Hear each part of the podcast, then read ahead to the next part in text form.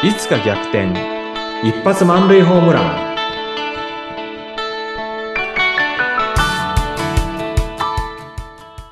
皆さんこんにちは。合同会社東きみなり事務所代表社員の東きみなりです。こんにちは、インタビュアーの山口智子です。えーさて、東さん、あの、前回は、ちょっと、人前でお話をするシリーズの中で、うん。まあ、大体ね、結構皆さんが、うん。この場面遭遇すると思います。自己紹介についてのポイントなどからね、お話しました。うん。あの、今日はですね、ぜひちょっと東さんに聞いてみたいことがあるんですが、何でしょう？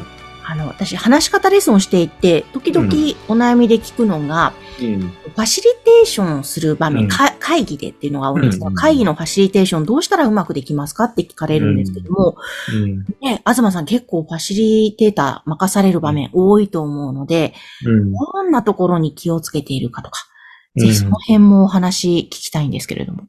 はい、ありがとうございます。まあ、うまくね、できるようになりたいですよね。うん。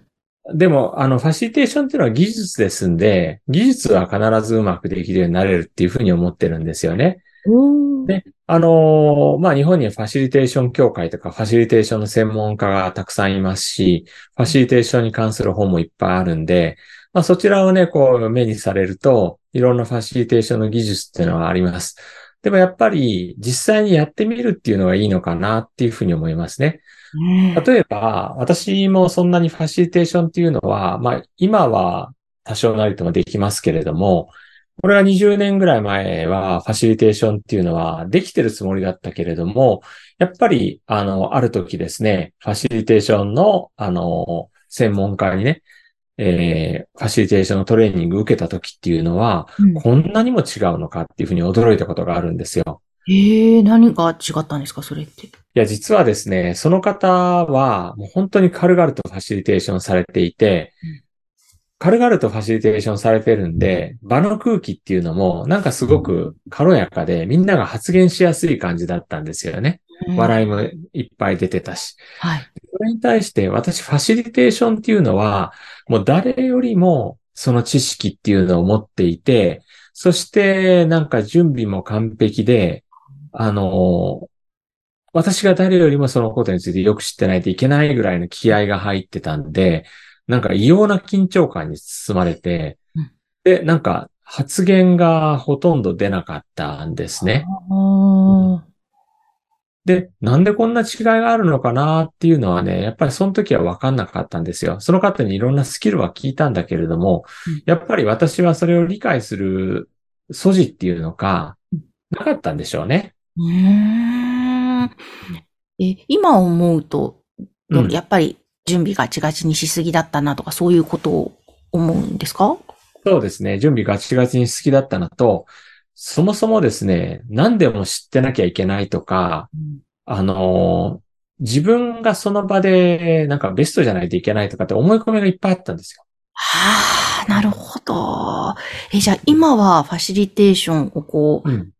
うまくと言いますか、よ良い感じにするために気をつけてるポイントってどの辺ですか？ポイントは、その会議で出さなきゃいけない結果っていうのは何か、ゴールは何かっていうのを決めて、で、それをみんなでね、このゴールですけどいいですかねっていうのを決めて、そしたらあとは、あの、じゃあ、どんな風に進めていきましょうかっていう風にいきなり聞いてみたりとか、うん。あの、すいません、ちょっとわかんないんですけど、誰か説明してくれますかとか、うん、あの、どんどんね、助けを求めたり、もう自分でなんか全部自分でやろうとは思ってなくて、皆さんにどんどん聞いてますね。これすいません、ちょっとファシリテーターやってますけど、私わかんないんで、うん。山口さん教えてくれないですかとかっていうふうにね、どんどん聞いてますね。はあ、なるほど。そっか。うん。あの、ガチガチに何でも知ってなきゃいけないじゃなくて、うん。準備はするけども知らないことは聞くとか、そうそうそう。自分の中の思い込みが外れたってことですかじゃあこそうですね。う。で、そうすると、あの、例えば山口さんが、いや、東さん、それってこういうふうにやるんですよっていうふうに言ったら、例えば、あの、木村さんっていう人が、いや山口さん、そういうふうにやる？こういうふうにやるんじゃないの？とかっていうふうに言ってうん、なんかこう、場がどんどん盛り上がってきてね、結果として、そこの会議にいる人全員で、その会議を作っているような空気ができるんですよ。なるほど。あ、それ、ね、あの、その晩全体で作っていくって今大切だなって聞きながら思ったんですね。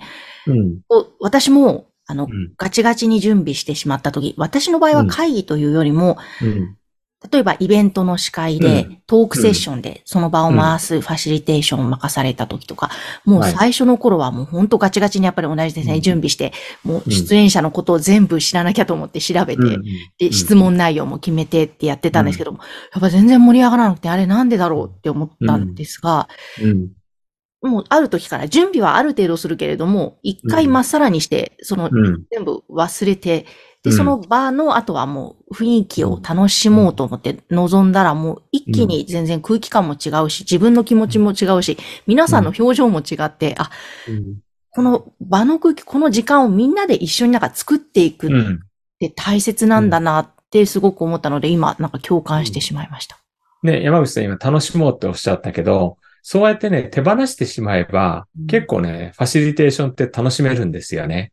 ねえ、そういうことかもしれないですね。うん。だから全部自分で知ってなきゃいけないとか、全部自分で準備して、何から何まで完璧に準備して、それでやらなきゃいけないって思うと、とてつもなくしんどいですよね。しんどいし、きっとこれ参加者の方もしんどいんでしょうね。ね。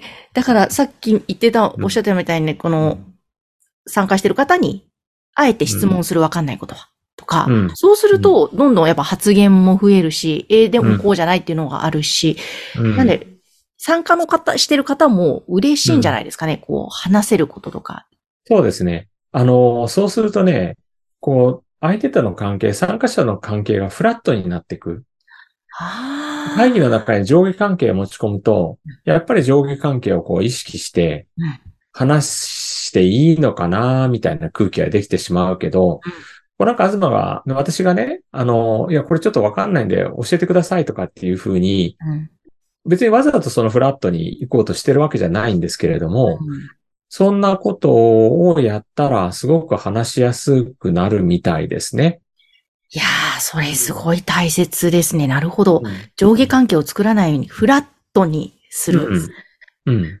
え、結構、どうなんでしょう？ごめんなさい。私、大きな企業、あ大きなっても、あの、なんだ、普通のね、企業様の、その会議の場って、うんあまり見たこと、参加したことが、まあ、あまりじゃないです。ゼロなんですけれども、うん結構その上下関係でなかなか発言できない空気感の会議ってあったりも、きっとね、するのかなとますよ。思うのでありま、すよ。うんね、なんかそういうところで、フラットにっていうふうに上司の方が意識してやるだけで全然うん質がね、変わってきそうですね。そうですね。まあ私あの外資系が長かったんですけれども、あの、アメリカ人のリーダーでもすごく権威主義的にね、あの、俺はもう何でも知ってるぜ、みたいなね。だから俺の話を聞け的な人の会議っていうのはもうみんな黙って、うん。で、もうその人のリーダーシップに従って時間が来たら終わるみたいな。えー。でそれに対して、もう本当にフラットに関わってくれる人は、うんあの、参加者にどんどん質問を投げてね、うん。で、あの、みんながどんどんそれに対して、もうブレストみたいな感じでうんやっていくわけですよね。いいですね。なんか創造性あふれるというか、あ、いろんな新しいアイデアもね、すごく生み出しやすいですよね、その方が。そうですね。なんかよく心理的安全性なんて言われますけども、うん、うん。まさにその辺も意識しながらやる、やらないで大きく違うんでしょうね。そうです、そうです。うん。そなんか、今、今のね、二つの例は、一人は、二人ともね、すごく、まあ、地位の高い方が、だったんですよね。ううん。まあなんだ、シニアバイスプレジデントとか、あの、そういった重々しい肩書きがついてる人だったんですけれども、まあシニアバイスプレジデントまで行くとですね、専門性も、専門知識もやっぱ素晴らしいわけですよ。うん。うん。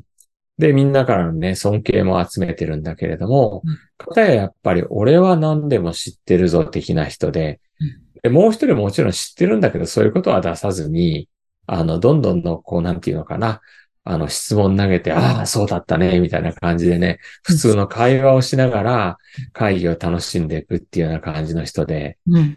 うん、まあ、全然会議の雰囲気はもう両者で違いますよね。ねえ、違う。いや、もう今のお話聞いただけで全然違うんだろうな。空気の重さ、軽さも違うんだろうな、と。うん。ねえ。うんいやーなるほど。なんか、そうすると結構ファシリテーションって難しいものではなく、うん。ね、なんかフラットになるように心がけたりとか。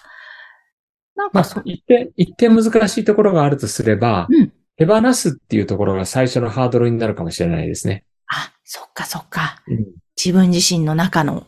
うん。思い込みとか、がっちり掴んでるものっていうのを手放す。これができたら、あとは楽だと思います。なるほどです。